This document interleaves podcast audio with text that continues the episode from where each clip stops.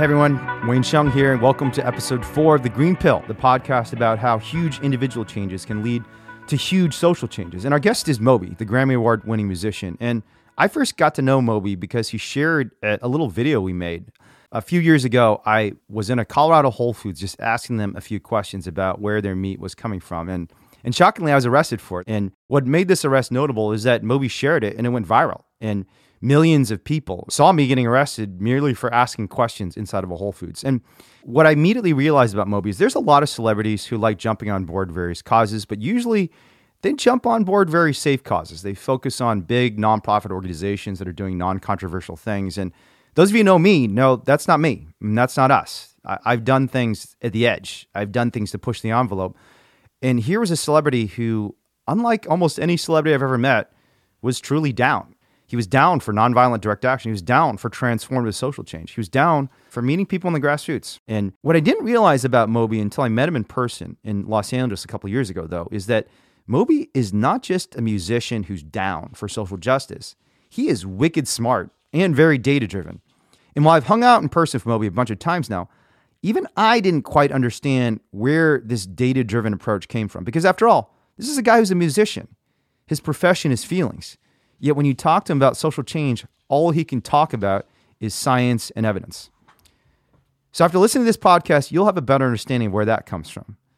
But it'll also give you a sense of how even the mundane things in life, like data and evidence, can create a sense of awe in your everyday life. There's something beautiful when your head and your heart come together and allowing you to see the world in a different way. But without further ado, here's Moby.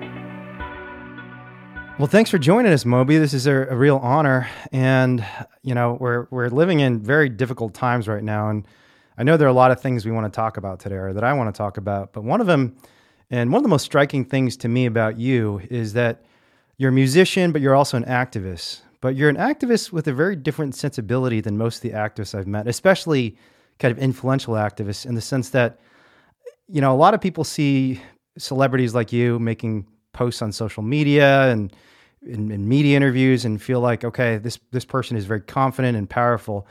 But one of the first conversations I had with you, I asked you, what do you think activists do wrong? And normally, when you talk to someone who's been around the block and has strong opinions about things, they'll they'll give you a, a very clear answer, like a very certain answer that it's they protest too much or too little, or they're working in the government too much or too little.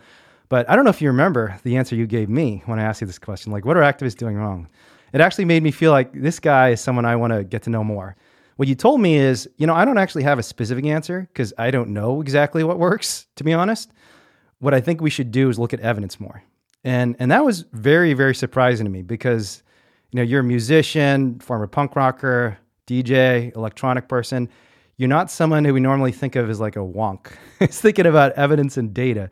But that was the answer you gave me. So I'm wondering if you can tell me a little bit about your approach to activism, how you think about how we can change the world and make it a better place. It's essentially the the question of effective activism.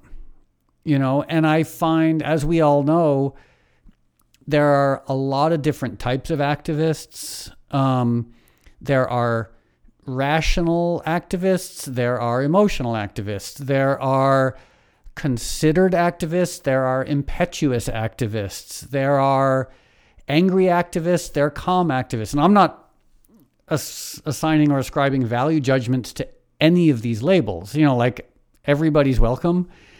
But my perspective is like the only goal of activism is to help, like in, in my case, in your case, is to help animals, to, to help people and to save the planet.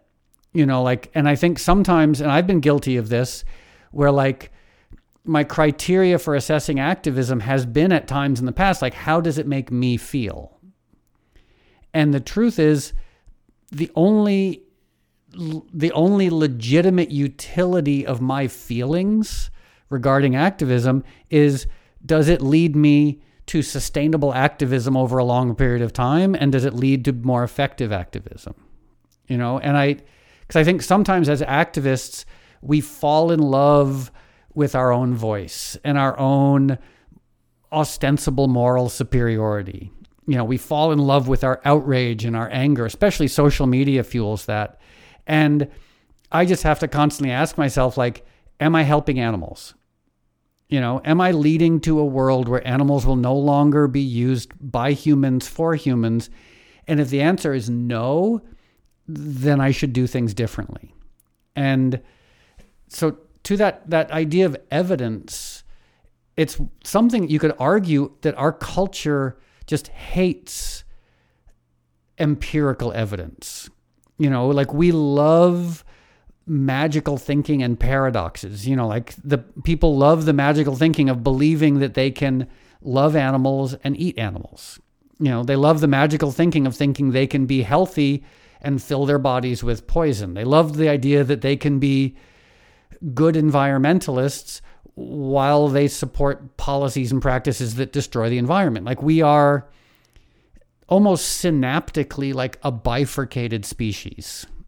And when you try and remind people that like there is actual evidence, you know, actions have consequences, people get super upset, especially if you try to say to them that you know their emotions shouldn't really be a part of the equation when assessing activism. You know, like how someone feels about the world is not that important. It what because the world doesn't really care. What matters is are we making are we moving things in a better direction? You know, are we saving animals? Are we saving the environment? Are we saving people?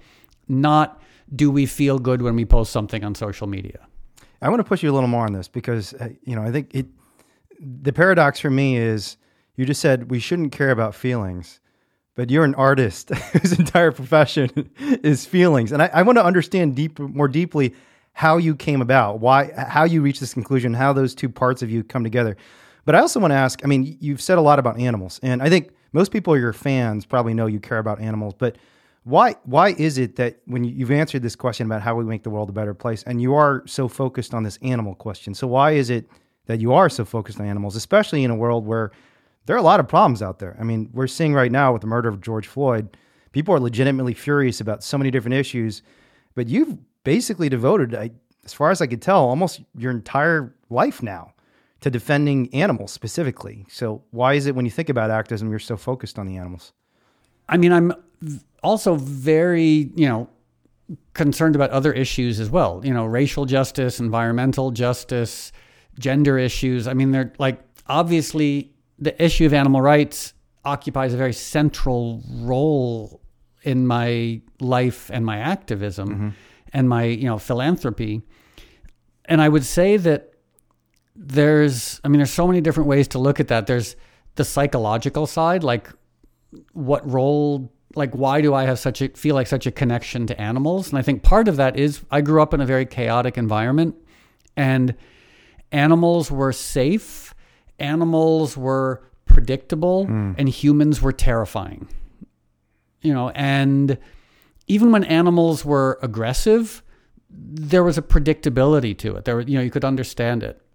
Um, and I found humans just to be like so unpredictable. And so I think from an early age, I just decided, like, oh, animals have a much better sense of their place in the universe. They and and it's almost like there isn't a word to describe that. Like because we could say innocent or you could say they live in a state of grace, but it's almost like our lexicon we lack the word to describe you know animals' place in the world as opposed to our place in the world. Like we are animals, but clearly, like humans, are separated from the source, are separated from nature, even though we are, which is in itself sort of a paradox. You know, how can you be of nature yeah. and separated from it?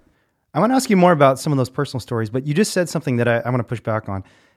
I agree with you, but I think most people who are listening to this, and maybe even most animal rights supporters and animal lovers, would say, "What do you mean by animals are more predictable?" I mean that the classic model of animal versus human cognition is animals are very irrational, humans are very rational, right? Animals don't have big frontal lobes and can't figure out what the heck's going on.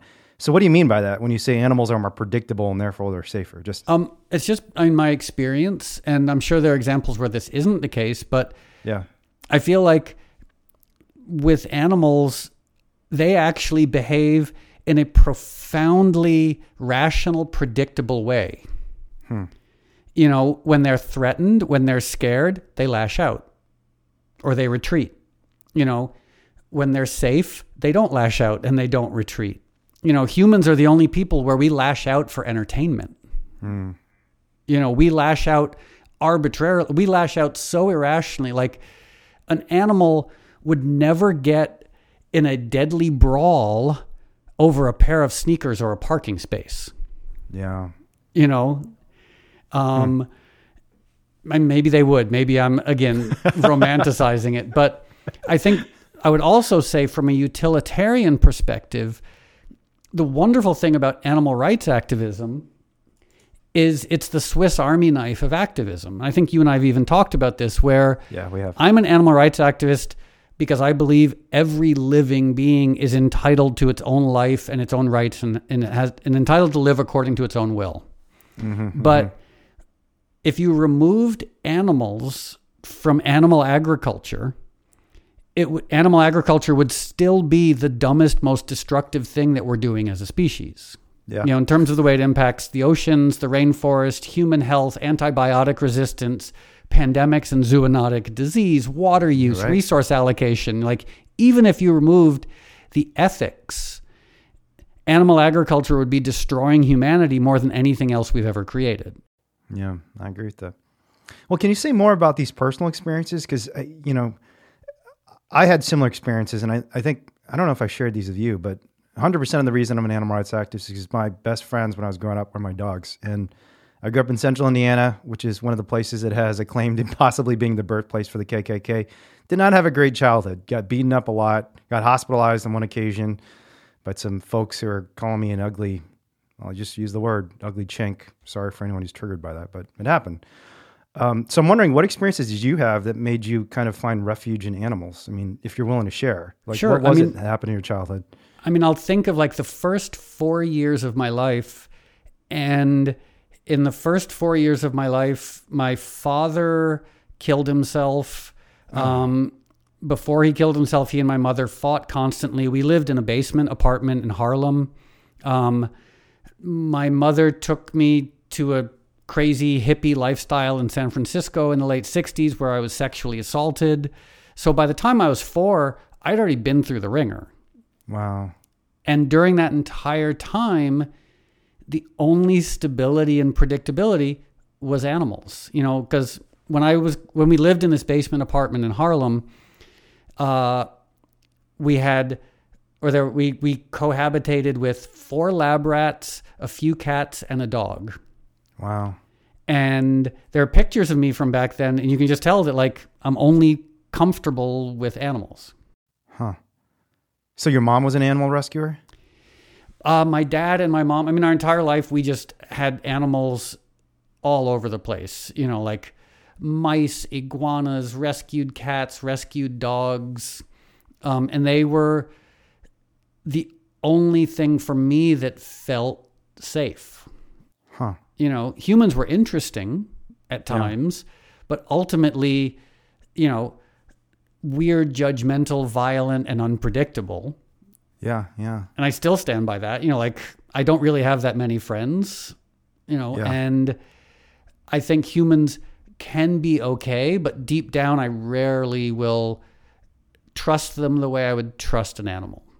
Yeah, now I understand what you're saying more about the unpredictability of human beings, especially, I mean, losing your father at four. That must have been just awful. I mean, I don't, I can't even imagine. Like, what, I mean, what was that like? Well, I was, I think I was when I was three, Okay. um, and I don't remember it. I don't remember him. wow. I don't remember any I don't remember, you know, the basement apartment in Harlem, you know, like my first memory was being brought to San Francisco where if you can imagine growing up in a basement apartment in Harlem with constant like alcohol, drug abuse and constant fighting, but somehow when hmm. we got to California, it was worse Wow. you know, after my dad died. So this is all before I was four years old, and you know, it's funny because like it's weird when you when I look at little kids now who are like five or six and they have an innocence and, and a naive quality to themselves. I'm like, wow, what would that be like? You know, Yeah. like what what would it be like to grow up in an environment where you feel safe and looked after and, you know, where things have not gone completely awry by the time you're three or four years old. Yeah, and when you feel the beings around you are, are safe and, and looked after too. I saw a Facebook post you made a couple days ago of like a little kid, I think, with a pig, and it's just so touching. And you've commented on this, but children especially have this sense of justice and morality that, frankly, all of us can learn from because they haven't been Yeah. tainted by all these weird norms we have about which animals we hurt, which animals we don't, which human beings are threats, which human beings are not. They just have an innocence and a compassion to the world that that is kind of a head trip. What would it be like to go back to what we were like when we were three years old? You know, it's interesting. I got a friend who is mentally disabled. I actually didn't have basically any human friends. You and I have had similar experiences. I have a mm-hmm. lot of friends now because I've become more optimistic about human beings, and I'll, maybe I can tell you why later. But it has a lot to do with the fact that I see human beings as like animals. Like even when they engage in unpredictable behavior, at, at the root, there's something they're lashing out about. Even if they try and hurt someone, it's Yeah, I- because I there's agree. some there's some pain they have. Even Donald Trump. I mean, I really do kind of pity Donald Trump. I'm I feel like he's going through some horrible mental episode and um and, and is dealing with serious trauma of some sort that's causing him to act out in these horrible ways. I wish all these other human beings weren't hurt by it. But the point I was trying to make, sorry, I got on a tangent.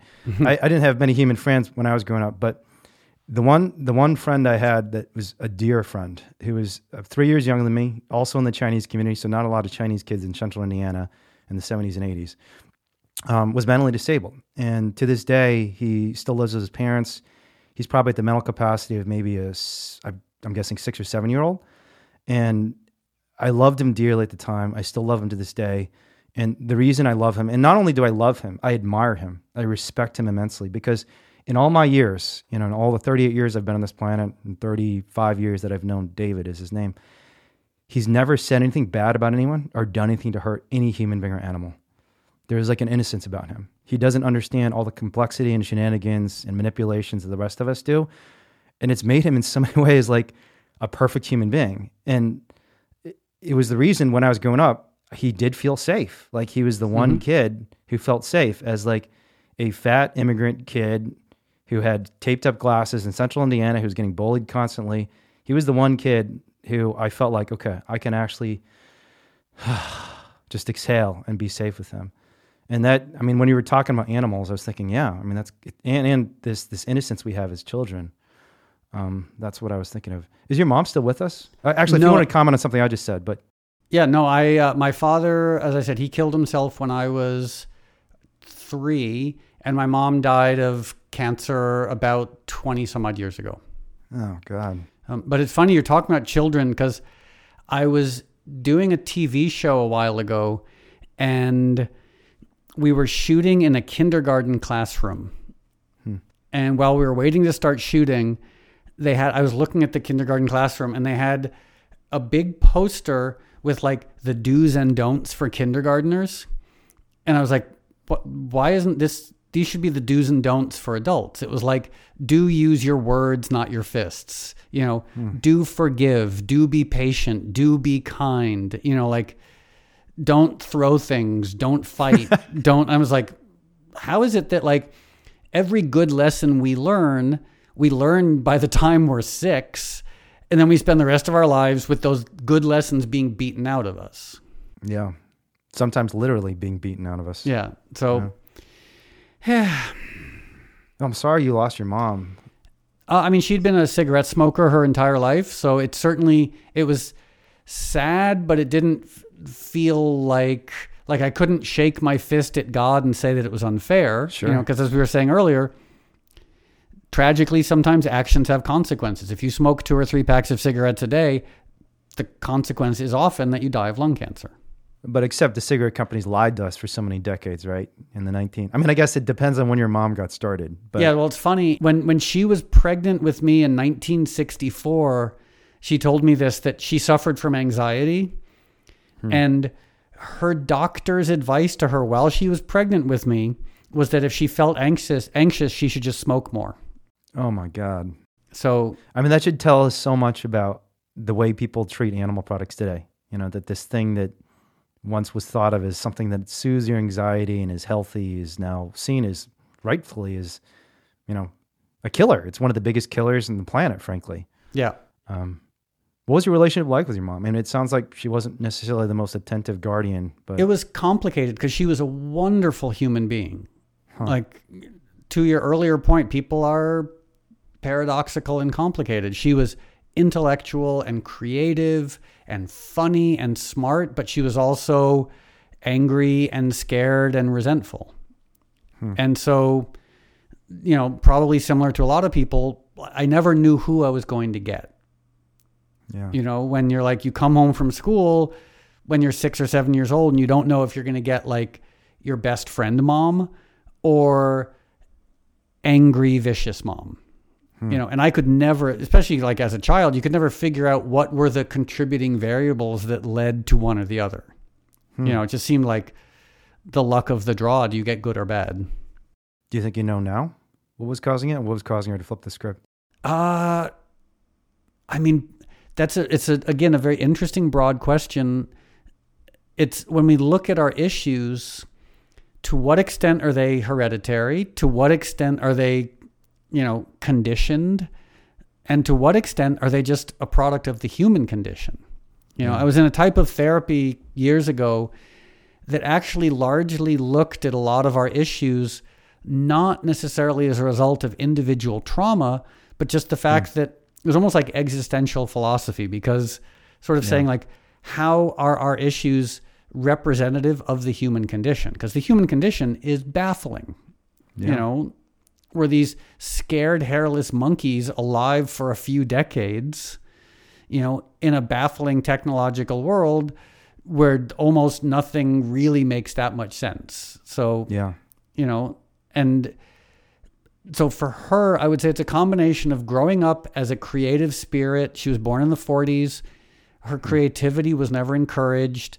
Um, and she believed, like many of us, that like institutions were going to make everything okay. You know, like we all mm. are brought up with that idea that, you know, when we have the right stuff, whether it's friendships, marriage, job, money, sex, fame, alcohol, who knows what. Like the right portfolio will be happy. But that doesn't work out for anybody. yeah, You know, and it's but back then especially they were brought up with she was brought up with this idea like if you get married and you do have a job and you start having kids, everything will be fine. And so Yeah, that's what yeah. she did. And it went completely awry really quickly. And I think she was, I, I think it's that confusion when you believe that certain things will make everything okay. yeah, And then you realize they don't. Like in my case, that was, you know, alcohol, drugs, and fame. Mm-hmm. And when you realize that these things don't work, you don't know what else to rely on. yeah, You know, so like it's you have to reject the things that don't work, but it's very hard when you don't know what to replace them with. yeah. And I'd say that's the, that's like one of the ultimate, most terrifying things for an individual is they spend their entire life working towards something. Then they get it, they realize it doesn't work, and they're like, they don't know how to do anything else. Yeah. That's happened to me a few times in my life that I had this material goal outside of myself that I thought, you know, once I get this, you know, for, for a long time, it was, I wanted to get into a good school. I was like typical Asian kid. My mm-hmm. parents are obsessed with education. And I think we should definitely talk more about that because I think this is where you and I very much agree. And, and a lot of Buddhist masters over the, the centuries have agreed that that inner peace and that joy and that flourishing comes from from something that's internal to us, really, and we have to work on ourselves first. But I, I want to ask one other question about your mom because I've been curious about this in your upbringing.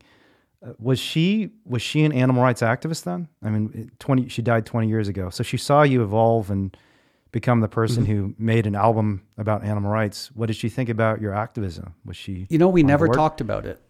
really? she was she lived in that again the paradoxical state that so many people lived in where it's like she loved animals.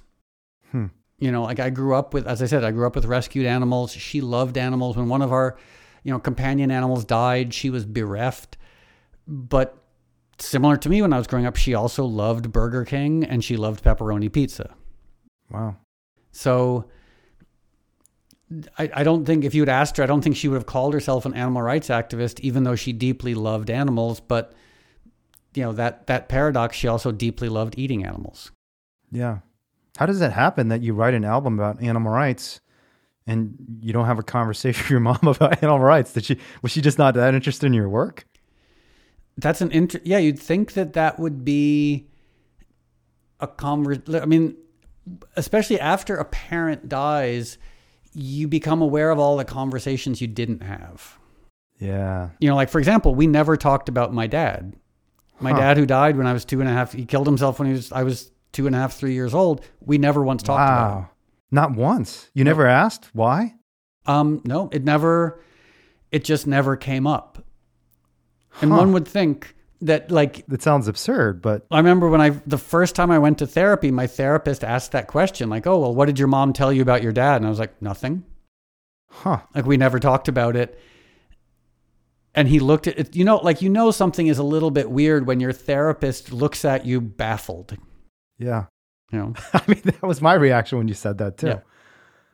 Maybe your mom had a little Chinese in her because the Asian generational divide creates conflict in communication. I mean, like, it's notorious within Chinese families that, especially something bad, we never talk about it with our parents. You know, you just don't talk about those things. Was that sort of the understanding you had of your mom that I mean, we just sad- don't talk about bad stuff?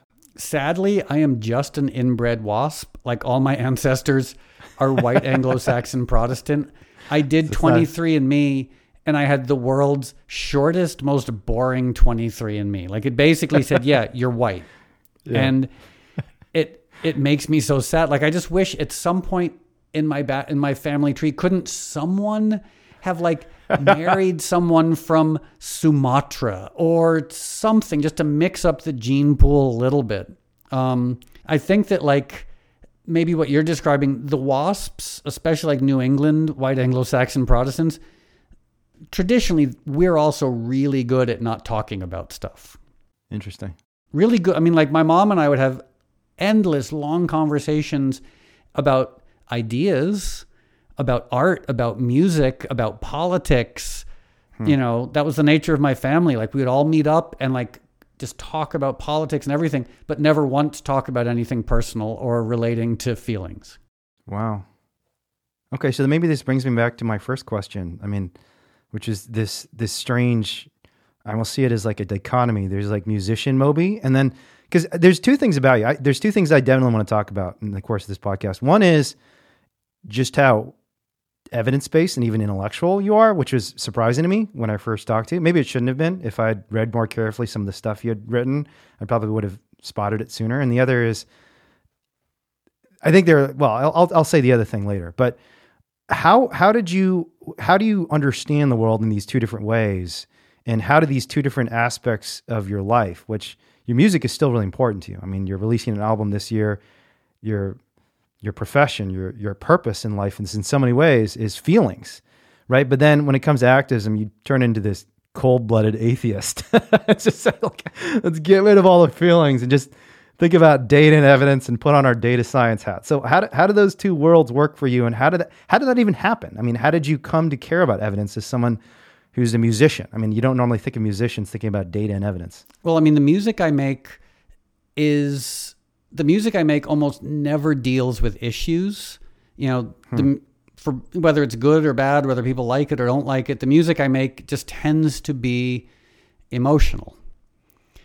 And my approach to activism tends to be very clinical. Um, I mean, underneath the activism is profound emotion. But I guess you know, like for example, if your house is on fire, what's more helpful? Like screaming and ranting and being upset that your house is on fire or trying to find the hose so you can put out your house? You know, like Yeah, yeah. so that's I just feel like because activism and especially you know the plight of innocent animals is so important to me, I feel like I don't have the luxury of emotional indulgence around that.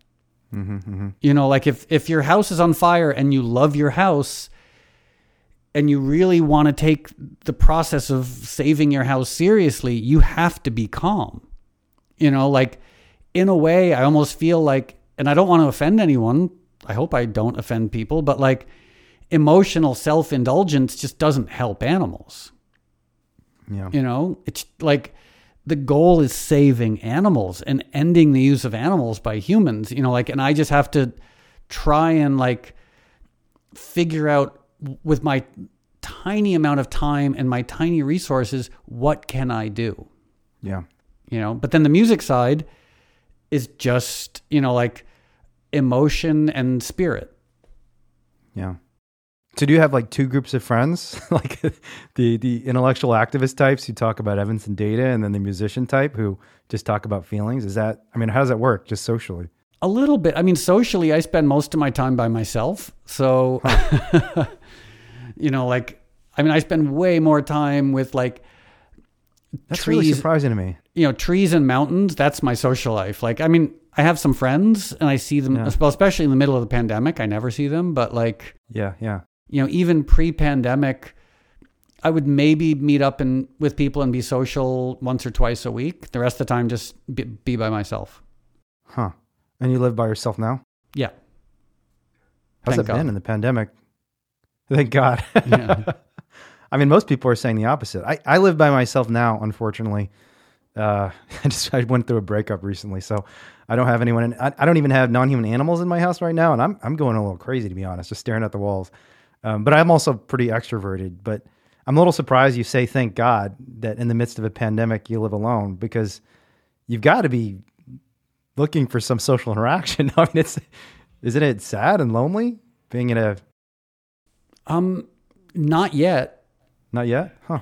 Uh, I mean, every now and then I can start to feel a little bit crazy, Yeah. but like I have music projects, I have books to read, I have TV shows to watch, I have friends, you know, via text or phone if necessary, but I also have, you know, like, and I, this is good, really going to sound like crazy hippie talk, but like, there's nature and there's trying to under trying to like figure out who and what and if the divine might be you know like sort of almost a, a type of secular monasticism and i guess i'm really sustained by that Yeah, I hear you, and I, I feel the same way. And I'm one of the sad things about the modern human condition is all these folks, especially in lockdown, who don't have any sort of social connections happening in their life, are not taking advantage of nature because it does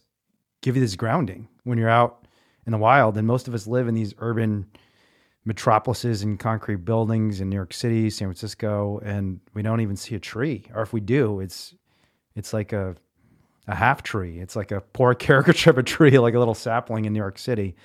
But when you get out there in into the wild, you know, it it's almost like you're coming back to your roots as as a human being and species and animal.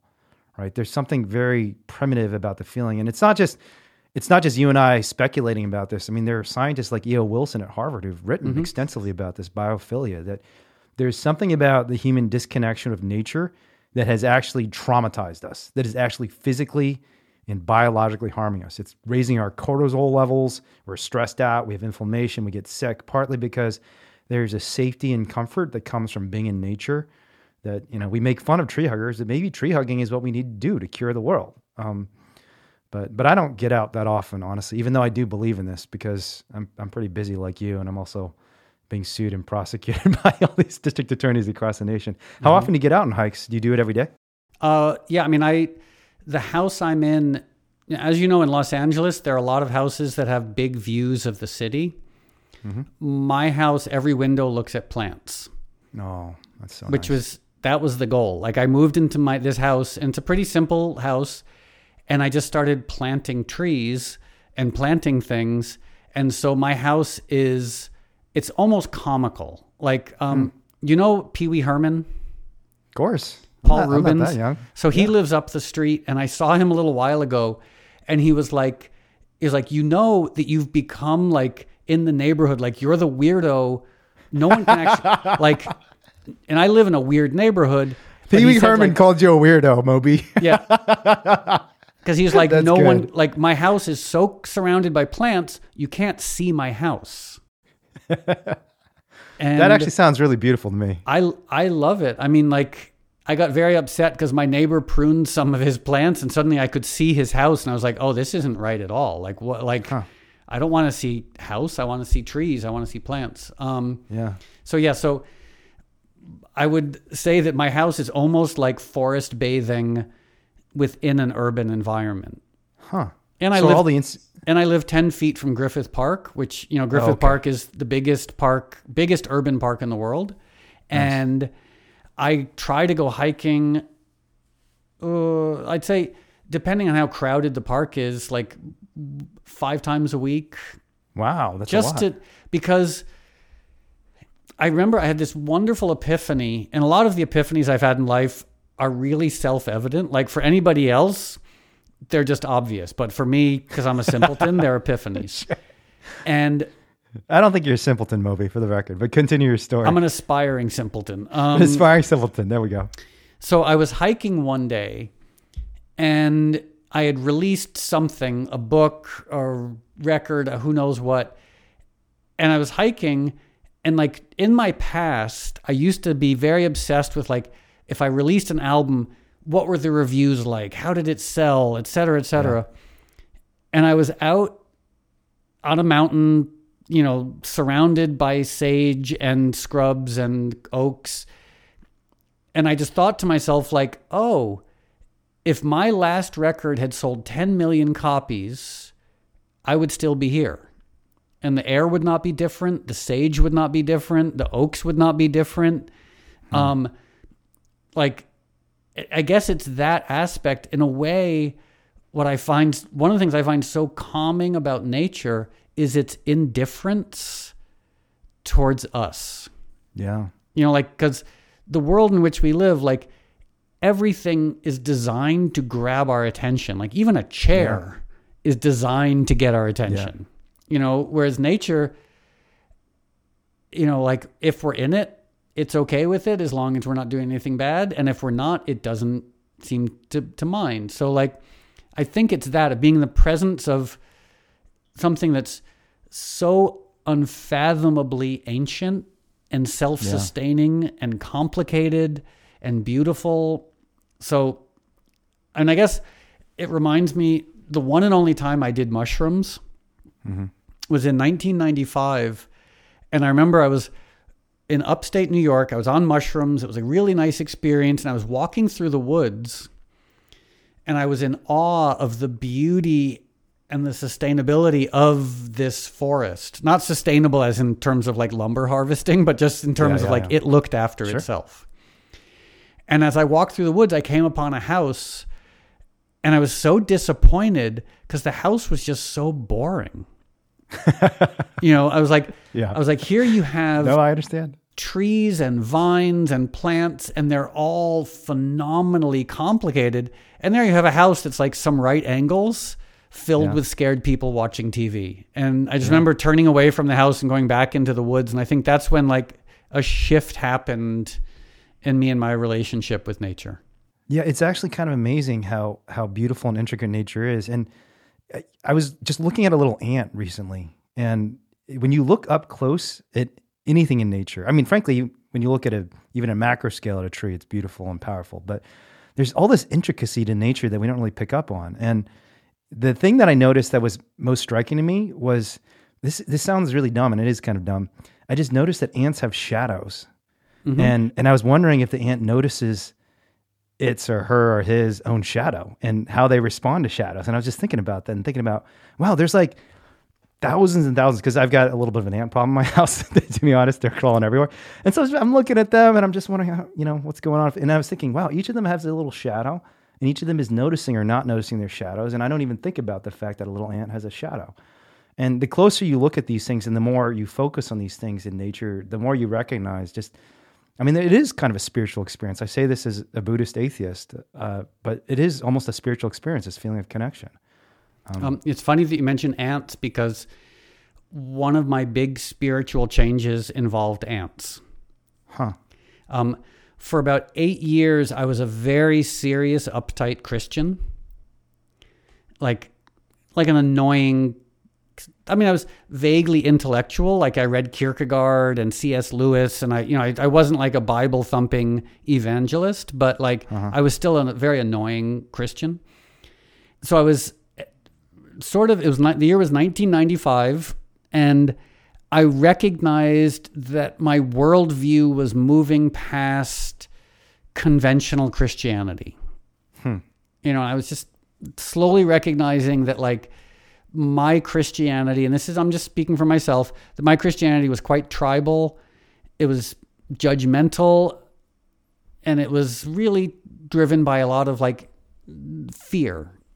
Hmm. And I stopped on the corner of Bleecker and Lafayette in Manhattan.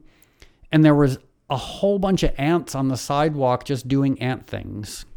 Hmm. And I stopped and I looked at them and all of a sudden it struck me i was like okay there's uh, there's probably 5000 ants in front of me. Let me just think about one of them. And that one ant is so complicated i could never in a billion years understand it. You know like how it turns a discarded sesame seed into an ant optic nerve and a thorax cell and a what have you. And i was like and it just the the the overwhelming complexity of it just floored me. And then mm-hmm. i just thought to myself okay if i can't understand the workings of a single ant who am i to make grand pronouncements about the architect of the universe?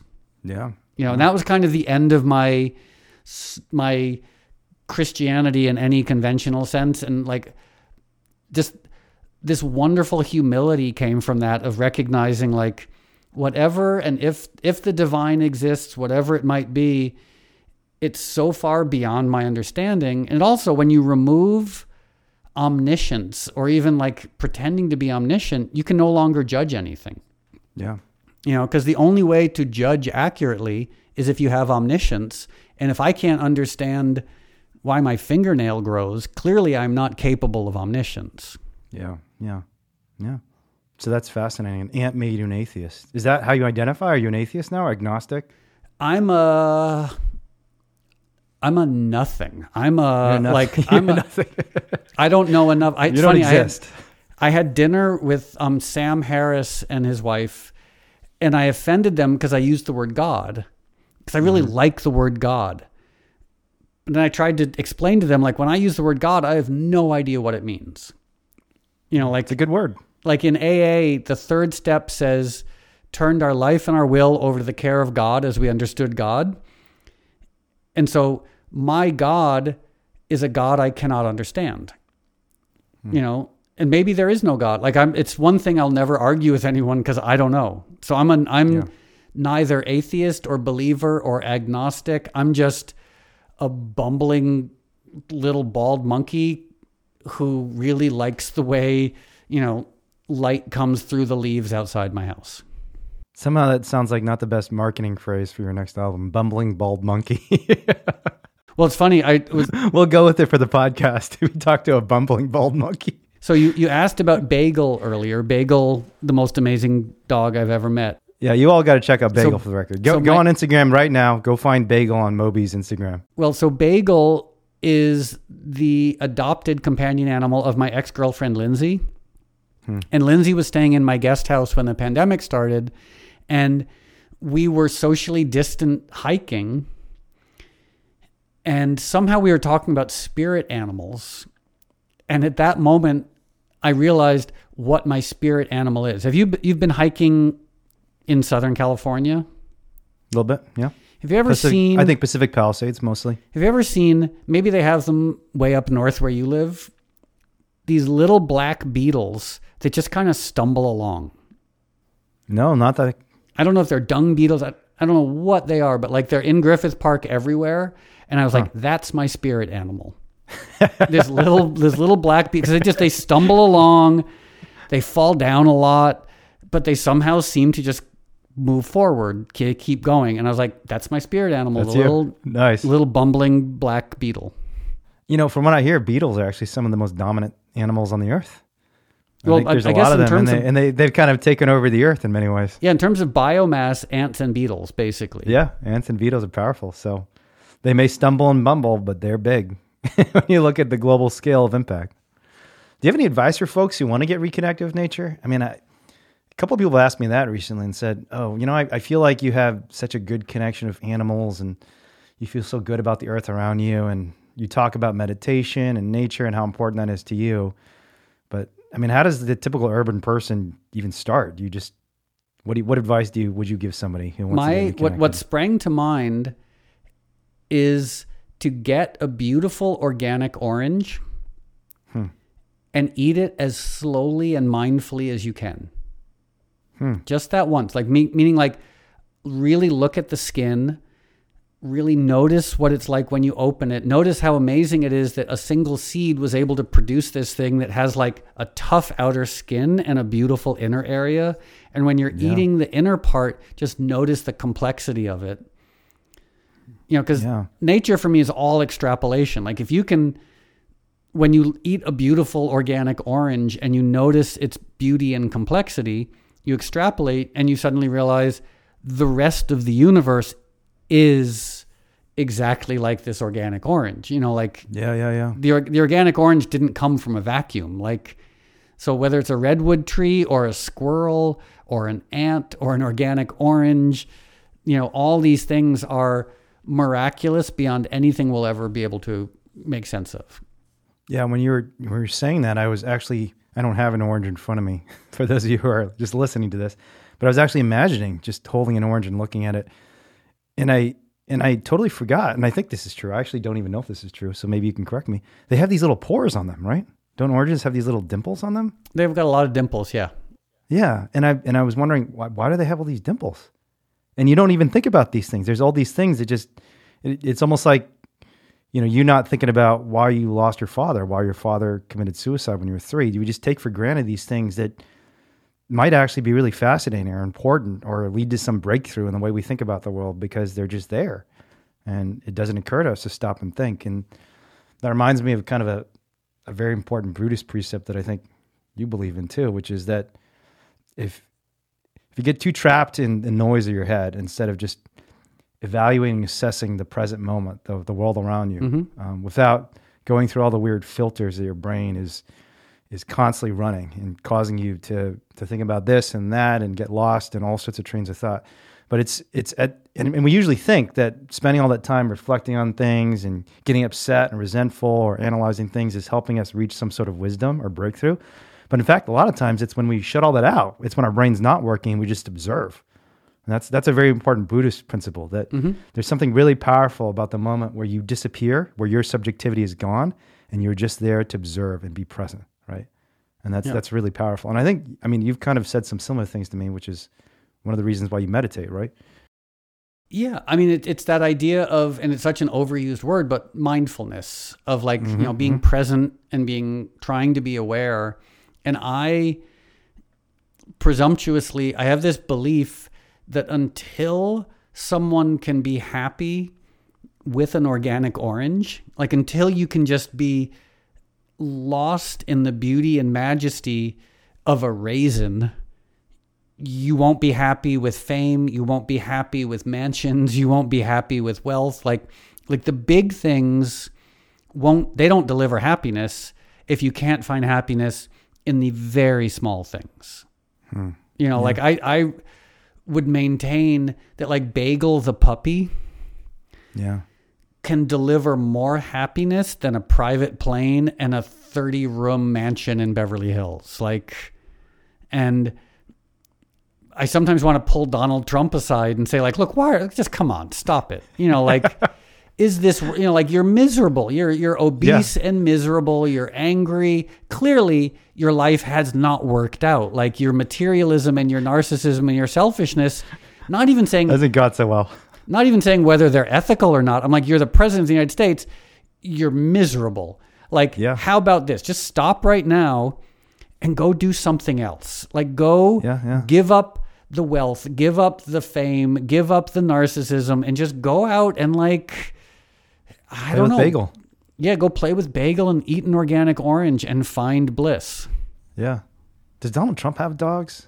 I'm kind of terrified. No, if he he's the. I think one of the first presidents in history who does not have a companion animal. Wouldn't that be funny if that's the problem? All this time, he's been such a prick to so many people just because he doesn't have a dog. Apparently, No, I- I think you're right. Yeah, apparently, his one of his ex-wives, one of them had a dog, and he was he hated it and wouldn't let it in the house. So that Yeah, kind of says surprise me. everything. Well, sometimes the things we need most, we resist the most. So maybe Yep. that dog was really important and he just couldn't accept it. Yeah, the dog was a the- little the emissary. this. The dog was an emissary of enlightenment, and he rejected it. Yeah, he wasn't he wasn't willing to embrace it. You know, I was actually thinking about what you were saying about enjoying the little things, and and I'm just looking. I'm for those of you who can't see this, which is all of you because this is a podcast. I'm holding a glass of water, and water is kind of amazing, right? The the idea that we're distorting and destroying all this water on this earth, this incredibly pure, beautiful substance that you can see through, and is a source of all life on this earth. And right? if you really want to blow your mind, just remember that every drop of water on this planet came from a comet that traveled for, throughout the galaxy. Know, isn't that There's no there's no inherent water to Earth. It all is the result of billions Yeah. and millions of years ago comets crashing into the planet. So just think like of all the oceans, how many comets that had to be delivering water to this planet. whenever you think about cosmology and the history of the planet Earth, it just kind of blows your mind. And it's, I, I, was listening to a podcast of Ezra Klein and some physicists recently, and and when they were talking about the nature of the universe and the origins of the universe, they said, and I think this is true, that the more you go into the roots of the cosmology and the origins of the universe, the more science starts sounding like magic. it really does. It's like there's all these things. Like yes, a comet just accidentally landed on our Earth. You know, four billion years ago, and gave us all the water on this earth. Yeah, I Yes, had there was I had this a singularity. I had know? a I had a dinner a while ago with a bunch of scientists, and I asked them uh, because I'm I'm a college dropout. I had been a philosophy major, but I never graduated, and so I Where'd you go to college? What's that? I went to Where'd you to UConn. UConn and SUNY Purchase, Okay. but again, I wasn't a great student and I never graduated. Uh-huh. But I asked this question of the physicists who were there, and because I thought this was a quite, I thought this was this is a question that interests me a lot. Is is there anyone working on un, like a model of the universe that doesn't involve time, matter, or gravity? Because I think that like from the human perspective, like we like time most likely doesn't exist. Matter certainly doesn't exist. Um, I really think that like the universe. Wait, wait, wait. What, what do you mean by that? That time and matter don't exist? I just, Well, I have to stop you there. What do you mean by that exactly? well, matter because Because it seems like it exists to me. I mean, I'm I'm sitting on a chair and I'm hitting a table right now. They seem to yeah, exist. but that table. I mean, like as we know, like you get close to the atom and you realize there's like an, a universe of space between the neutron and the Ah. electron. You know, like yeah, and also it's all empty space. like I was with a bunch of people at one point and I was saying something like, "Oh, well, matter, you know, the way we observe matter, it doesn't exist." And they were like, "What do you mean? This is real?" And I took a leaf and I said, "This is a leaf, right?" And then I crumbled it up until it was nothing but dust and I was like, "Is it still a leaf?" No. So then how does matter exist? You know, like it doesn't even resemble a leaf. It doesn't, you know, like and at some point it's just submolecular dust. So like clearly matter has never existed. You know, it's Doesn't that make you start feeling nihilistic then? no, but it's just it. It's just No? matter is just some form of a wave manifested for an instant as a shoe or a person or a pair of glasses or whatever. You know, like but there's no matter. Um, and then time, time. If if you time is only something. It's only a metric that makes sense when you're removed from it Yeah. you know like i just don't think that these are like ultimately ontologically really legitimate variables but they're the only variables we can subjectively use to make sense of the universe So what do you mean by you're removed from time? removed from the true nature of whatever time might be No, I see. kind of like i mean by way of a weird analogy it's like when we talk about light you know like i'm looking out my windows right now and i see light um, i have no understanding of what that is you know like i don't see Yeah. it moving at whatever however fast it's moving and like humans we see what like 0.1% of the visible spectrum of light. Spectrum. Yeah. So like if we can't understand that, you know, like we can't understand anything.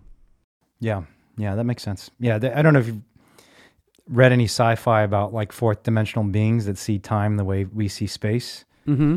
But I've always been fascinated by that, by being a member of a species where you can kind of just, you know, we see three dimensions and we see space and we can understand, oh, I can go from what's this side of the room to the other side of the room. But imagine being a species where they see time, like the year 1990 and the year 2020 are all just different places on a time spectrum, and I can move from one to the next. But the craziest thing is when you start thinking about dimensions beyond that. And what I was saying about physics eh, that makes physics sound like magic once you start thinking about physics too deeply, which I haven't done at all for the record. So I'm probably saying all things wrong, and all the physicists are listening to this, all five of them are really upset right now. But when you start thinking about 11 dimensions or, you know, m- many worlds, and it's just, it's ridiculous. But, uh, but it seems like the world is even just the basic physical nature of the universe is way, way more complex than any human brain could ever conceive of, including the most brilliant physicists in the world. They're still extremely confused about how e- even just an atom exists. What is an atom? What Yeah, is none- it? none Is of it makes sense. Is it a sense. wave? Is it a particle? It- it-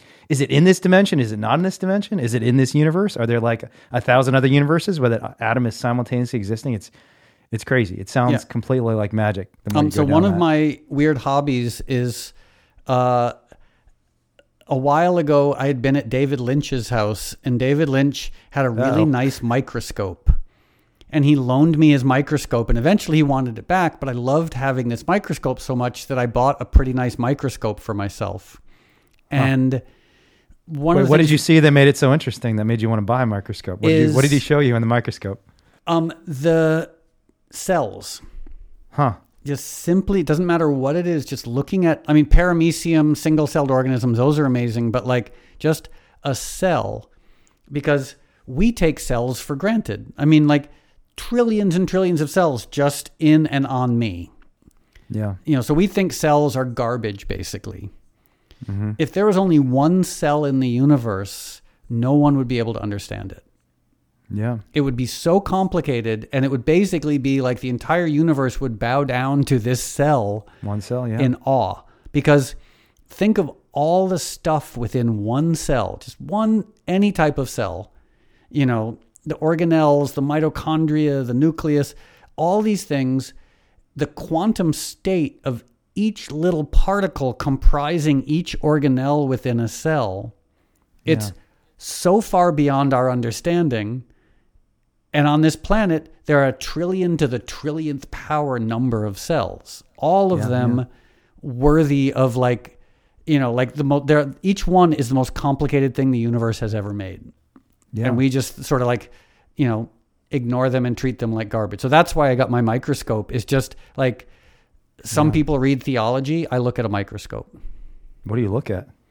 Anything, Just everything. anything. I mean, like honestly, Can you look at like your finger? Can you put your finger in there and look at your finger? you could. You wouldn't see much. Um, yeah, because the you can't see best- through it, right? There's not enough light. the best thing I've found because I don't I, I would love if I was super fancy to get like an electron microscope. Like the one I have is pretty good. Um, pond water. If you look at Ah. pond water, because again, Yeah. walk by a puddle and we ignore it as Yeah. we you know we're no one pays attention to a stupid puddle take an eye droplet of puddle water or pond water put it on a slide and put it under the microscope and there is a universe universe in there that's more complicated than a city Yeah. so everything points to the idea that as humans we know nothing but it's fascinating to observe from this place of humble ignorance That's so weird that David Lynch taught you this. Of all the people in the world who taught you to use microscopes and look at pond water, David I would not have expected that. You know, but what you were saying makes me think that, you know, you and I and other people often say that one of the problems in the world is a lack of compassion. That the reason our our society is so corrupt and there's so much violence and suffering is we don't empathize with other beings, human beings or or animals. But maybe the real problem is is we've lost our sense of awe. You know that if we actually, if you look at an ant, if you look at a dog, if you look at any of us, even just one cell, and you recognize just how intricate and beautiful and inspiring that one cell is, then you treat it with a sense of respect that you might otherwise not. when you take everything for granted. And I think about like what Smithfield and these big pork production companies are doing and forcing the workers to go back to the slaughter line, disposing of animals by the millions in these awful ways because they're no Yeah. longer profitable to sell and kill. And and that is like the opposite of respect and awe. They've lost all awe for life. They don't care about anything. Like life has become just a pure commodity that can be disposed of, that can be thrown away, treated with utter disrespect. So maybe that's the problem in the world. We have to take Donald Trump and you know all these factory farmers to your house and show them a microscope and a little paramecium. I have. A, I don't know if it would get that. through to them. It's true. Um, Yeah. I Especially think- since Donald Trump would probably say he doesn't believe it. It's all just fake news. It's not. He doesn't Yeah. really believe in science. I mean, but Especially a microscope in your house. He would not like that. no. Um, but what you're saying is, yeah, that that separation that we have, and I use the word the divine, keeping in mind I have no idea what that means. But to me, the divine is just like the stand-in for the the universe that we can't understand. Huh. And our separation from it, yeah, it's what leads us to brutalize animals and to brutalize each other and to destroy the only home we have. I mean, if you think about it, it's so infuriating and mind boggling that we are willing to cut down forests and destroy ecosystems and destroy animals so that wealthy people can have more watches Yeah. you know i mean it's I, I had this this other epiphany once. Um, when i first moved to la i planted a bunch of trees. And i was reading some stupid magazine sitting outside by these newly planted trees. And in the magazine there was an ad for a rolex watch. And i was like i did this double take where i was looking at the ad for the rolex watch and i was looking at the tree i just planted. And I started thinking, I was like, okay, so this tree cost $20 and it will potentially live for 100 years and it will turn CO2 into oxygen. It will cool the air. It will clean the soil. It will provide a home for trillions of creatures Yeah. and it will grow and sustain itself and be communicating with all the other plants around it. And it was $20. The Rolex watch is $10,000 and it's dead. And it doesn't even tell time very well. Like, you know, like your Casio or your phone tell time better probably. And and it just struck me like if you need an example of how broken we are as a species that we value a dead watch more than a living tree. Yeah. You know, it's almost like until we can get to that place where we value life more than death, we're doomed. Yeah. Yeah. I mean, I, I think you're you're hitting at one of the central points and central weaknesses, or not just weaknesses, corruptions of our entire political system, that everything is evaluated by its financial value rather than the values that actually underlie why we matter, why things are we care about things in the first place, right? And I know Yeah. the one of the founders of Kickstarter just wrote a book about this that we have to move away from assessing everything. And one of the sad things is, I mean, even even in progressive cities, like I, I live in Berkeley and I talk to the city council members and I've tried to talk to the mayor a number of times. Haven't gotten that as far as I'd like, but anytime you announce any sort of proposal, the number one thing they always talk about is dollars and cents. And I'm not saying we shouldn't talk about that at all. We should. Obviously, dollars and cents matter because we live in a market based economy where you got to pay for things and so on.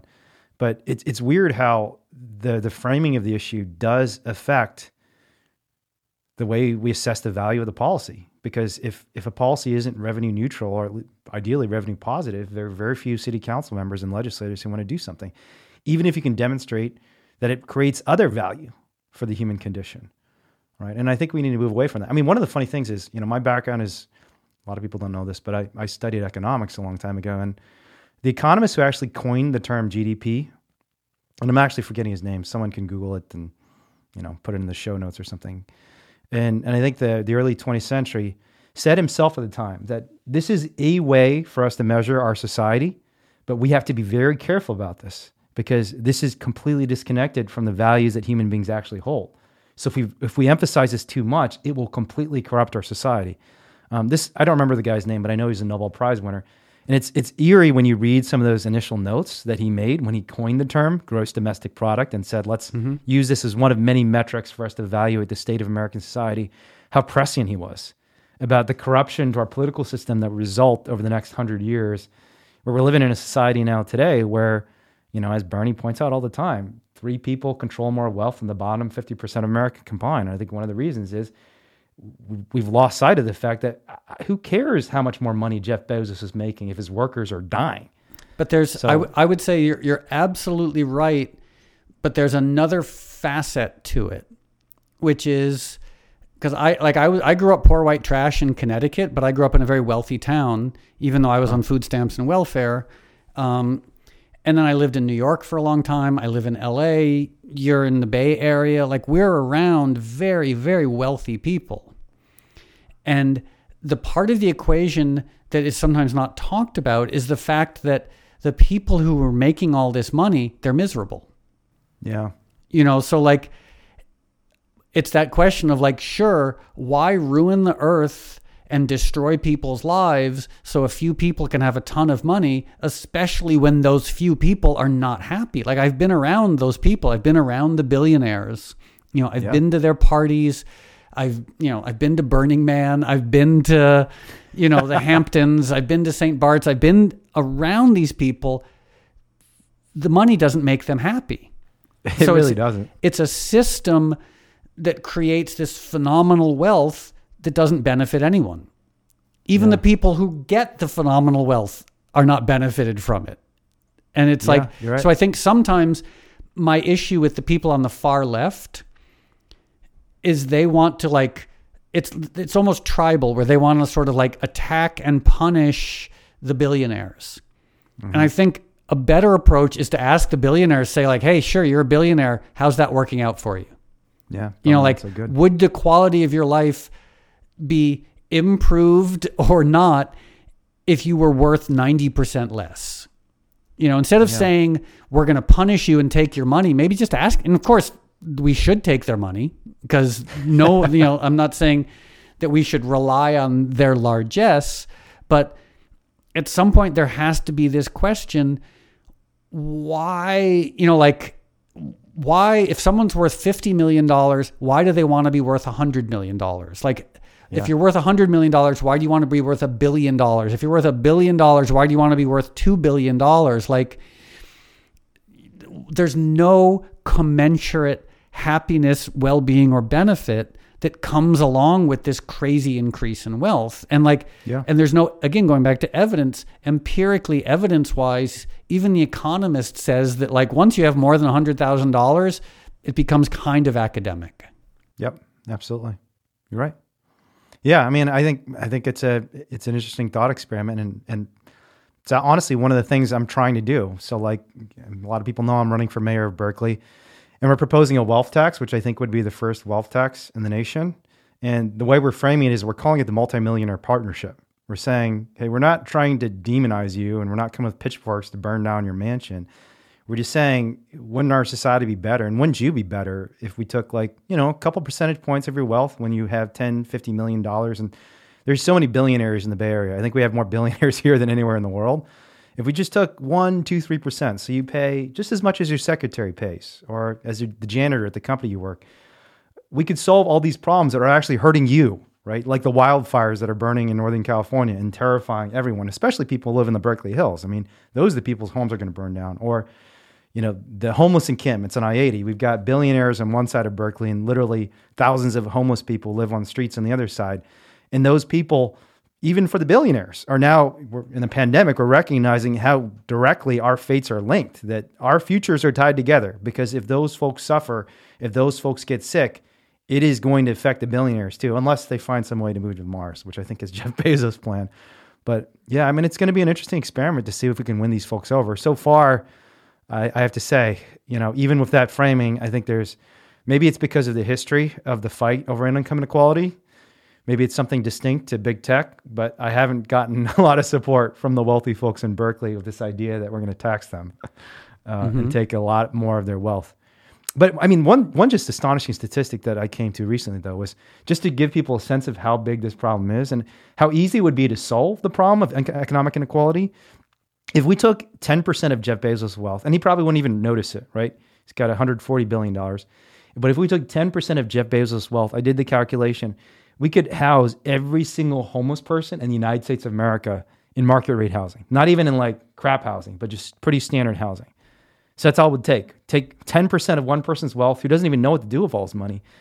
And but you know, how do we get there? That's that's the big problem. I don't know. How do we get there? I have no idea, but it's and and yeah. But demonizing them isn't the answer. That, I mean, I gotta say, like, because. I'm I'm a progressive. Yeah. I'm you know by most people's criteria pretty far to the left on the political spectrum, but I did find, and I really I I, I know Bernie. I really liked a lot of what he was talking about, but it still at times felt very like us and them tribal. Yeah. And I really just, maybe I'm naive and delusional, but I just feel like the politics of the future won't involve demonizing and victimizing people. You know, and of course, it's very easy to demonize the rich and the powerful, you know, but I, I think there's something dangerous in demonizing anyone, you know, because there just has to be, especially when you're demonizing them and nothing changes. Yeah. You know, like what's the point? It's like it makes me think for some reason a little bit. You've been to concerts, right? A few of them. Not as many as I'd like, but especially you know, since, if you ever had this experience where um before the concerts this used to happen a lot in the olden days, like before the concert, there'd be music playing over the PA and the audience might not like the music. And sometimes the audience would give their finger to the speaker.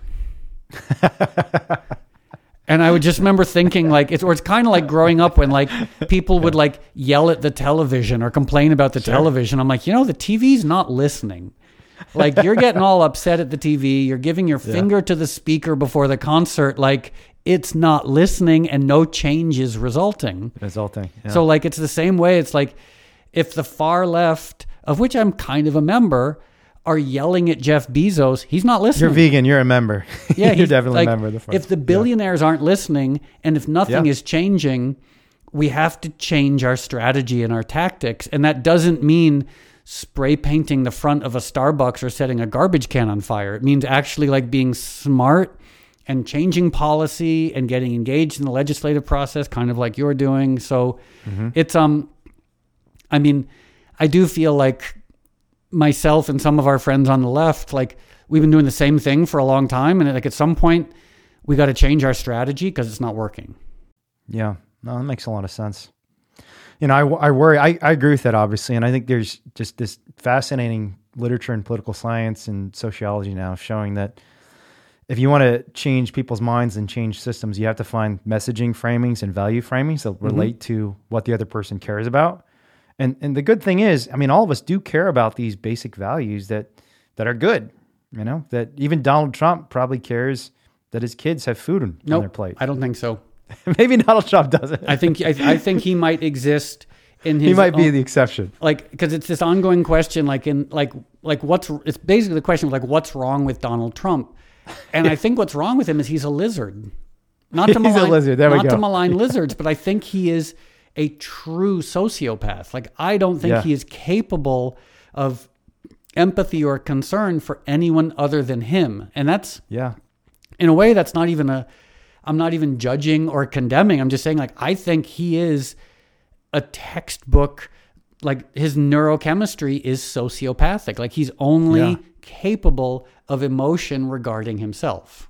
That actually might make us have more empathy for him because if you saw him as a lizard and you see like a lizard cannibalizing their children, you know, you don't get upset about it. You just say like, "Oh, that's It's a that's lizard. It's like- it's like an Aesop's It's a lizard, exactly. Yeah. she's a lizard, and if Donald Trump is a lizard, then yeah, Donald Trump may cannibalize. I don't know what he's cannibalizing, the human condition and democracy. But so one thing unfortunately i do have to get going in a little bit please, let's let's finish up then. Um, I feel like i'm trying to think. oddly enough, we have not talked that much about. I mean, I guess we covered it a decent amount, but like considering that we are both so deeply involved in the animal rights world, Yeah. and we met through the world of animal rights, we actually haven't spoken that. I mean, we we have, but like for some reason, I thought we were going to be talking almost exclusively about that, and I'm really I love the conversation that we've had. yeah, I just wonder if someone's been listening, thinking like, "Hey, you guys." You're both animal rights activists. Why aren't you talking about animal rights activism? well, Let's talk about it. And I actually I want to talk more about that, but I also want to talk about climate change because I know one of the the big things you're focusing on is trying to bring the climate movement and the animal rights movement together. Tell us about your climate activism, and you know you've told me about all these really cool projects like the Carbon Inventory Project. You know, why is it that you think that the climate movement, the animal rights movement? I mean, you should tell me what you think, but my sense is you almost think these two are one and the same, and they have to almost merge. Is yeah, that, is that a correct understanding of your perspective? part of it is the animal rights movement, as we know from like Jeremy Bentham on down, has been focused on animals. You know, it's I assume like it's why I'm an animal rights activist because I love animals and I think they should be allowed to live their own lives. But in order to move forward, we need to bring people in who might not be that concerned about animals. And that's why I think looking at, you know, like someone like Michael Greger looking at health and pandemics, um, the Carbon Data Project, or the Carbon, I think it's called Carbon Disclosure Project, who are looking Carbon at animal Project, agriculture yeah. and climate. Like it's a way of getting policymakers, politicians, billionaires, think tanks involved in this issue that just talking about them, talking to them about animals won't engage them Yeah, you know and and so it's both horrifying and exciting you know like to have people who would never be interested in animal rights be interested in animal agriculture and the consequences of animal agriculture because it's decimating the rainforest and contributing to climate change. As activists sometime as going way way way back to the beginning of our conversation sometime our sometimes our activism shouldn't make us feel warm and fuzzy. And sometimes mm-hmm. that means yeah, bringing people in for things that we might not care about as much but they do yeah. Just so they become a part of the team, the anti-factory farming, anti-animal agriculture team. I agree with you, but to play devil's advocate, isn't there a little bit of a I don't know if this is a problematic metaphor for animal rights activists, but a chicken and the egg problem in the sense that if we stop talking about animals, if we don't make our focus the ethical concern over animals, then no one will ever have an ethical concern over animals. So we focus all our attention on, for example, the climate consequences or the health consequences, and the result is some, you know, crazy scientist genetically modifies pigs and cows so their flesh does become much healthier or does become much less likely to cause a pandemic infection because they've been so scientifically manipulated yeah that they no longer can bear infectious diseases. I mean, isn't that a real concern? I mean, I sort of it's it's a very real it's a very real hypothetical concern. Which is when I say hypothetical, I don't mean that to dismiss it because I think you're right. It's a very legitimate concern. Um, and I know it's one reason why a lot of animal rights activists won't engage with the climate debate for Yeah. that concern. And I appreciate that. Um, I just sort of feel like Can you we- explain that for the audience that doesn't understand the point you just made? Because I think it's an important point that is worth considering. like for example, um, if you talk about like rainforest deforestation for cattle production, some people on the animal side will say, "Oh, okay, sure, we'll stop producing cattle, we'll produce chickens." Yeah. Okay. And I'm like, "You're right. That's horrifying. That's like, you know." That, that that's the worst case, you know. Like, well, actually, right now is the worst case scenario, but it's an even worse worst case scenario. Yep. Um, but at the same time, I sort of feel like, and maybe I'm just being a little bit naive and too hopeful, is if we associate in most people's, and it started to happen where we associate animal, the use of animals for food and animal agriculture with climate change, pandemics, water use, desertification, forest fires, diabetes, cancer, heart disease, and animal death and suffering, the association is like people just want to sort of maybe hopefully back away from using animals for food. Mm-hmm, mm-hmm. You know, so if you create that much negative association, hopefully it stigmatizes that entire industry to the extent that people start backing away from it yeah. you know like mm-hmm. kind of i think of cigarettes and like for the longest time one of the things that you know the anti-smoking brigade used understandably was saying like if you smoke you will get cancer but what mm-hmm. really worked in advancing legislation to restrict and prohibit cigarette smoking was saying like if you smoke your children's health will suffer Yeah. and creating the negative associations. And if you smoke, you will have erectile dysfunction. And if you smoke, you won't be able to do sports. Like creating a litany of negative connotations and associations for an industry. And I'm hoping that's what we can do with, you know, animal agriculture and all the things I mentioned. Yeah, and I think we will. And I think in particular, getting animal agriculture on the wrong side of the climate movement and, and the pandemic crisis is really important because I, I'm less optimistic than you are, maybe, that we can overcome the tribalism and adversarial nature of human beings. I think it's just kind of who we are as a species. That's just part of the way our brain is wired. But I do think that adversarial nature can be harnessed for something good, right? And and so part of what we need to do is is convince all the progressives and leftists on this planet who are, I think, on the side of good in a sense, not because they're intrinsically better human beings, but just because substantively they're in the wrong, the right team. They're on the right team in, terms of the future of the planet. Getting all those folks to start identifying with animal rights and anti-factory farming is a good thing. But since you got to go, I want to I want to end with uh, one last question, which is, you know, we've talked a lot about scary things, about human nature, about animals, about the climate today. What's one thing that's making you hopeful nowadays? One thing that makes me hopeful, um, oddly enough, is the animal rights movement. Hmm. Um, because I've been a vegan now for 33 years. And when I see the growth of this movement and how, I mean, obviously, as we know, there are people in the animal rights movement, like in any movement, who are insane. Maybe I'm one of those people. I don't know. But We're when I look at like like Ethan from Beyond Meat, you know, like or the guy like basically how so many people who started out probably like you and me, like you know, like just weird firebrand activists and they figure out how do you go into the world and affect real change. Mm-hmm. You know, whether that's running for mayor, whether that's starting a company, whether it's doing whatever you can do to be an effective animal rights activist. And so I find that I find that to be really like it gives me a lot of hope and makes and I find it to be really inspiring. Yeah. Actually, let me ask you one other question then. What's one thing in the context of this pandemic when so many people are scared and stressed that makes you happy that you would suggest other people do? Uh well, it's hard because I mean everybody has a very you know like I'm lucky like my health so far is okay. I was living alone and working from home beforehand already, so like I don't I I would be hesitant to take any part of my experience and recommend it to anyone else because we're all living very different lives. Um, I guess one thing is, you know, there's an apocryphal Buddhist quote you can't have an anxious brain in a calm body. Huh. And so I think sometimes when our, our thoughts, when we're victimized by our thoughts, it's really hard to control your thoughts. It's a lot Yeah. easier to like go hiking and go running and exercise and eat well and you know like do like take it's a lot easier to take care of your body than to necessarily develop the skill set to deconstruct anxiety and depression. Yeah. And so I would say like that's the one piece of advice I'd have for people is like do what you can. Take care of yourself.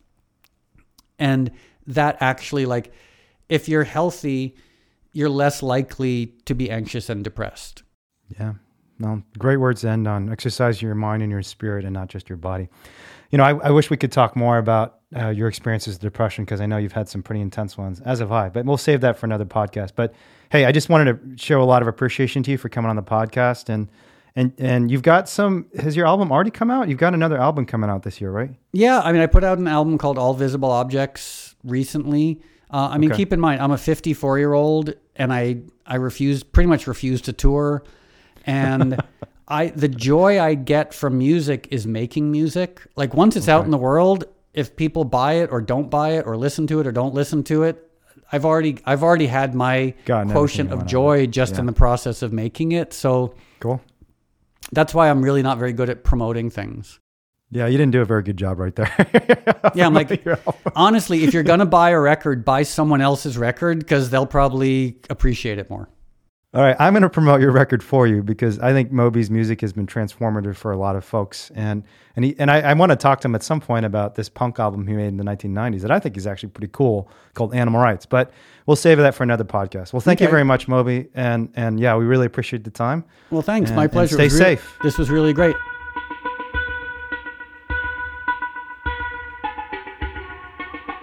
Huge shout out to Moby for spending some time with us and telling us stories about bugs and trees and David Lynch and microscopes. I thought it was a lot of fun.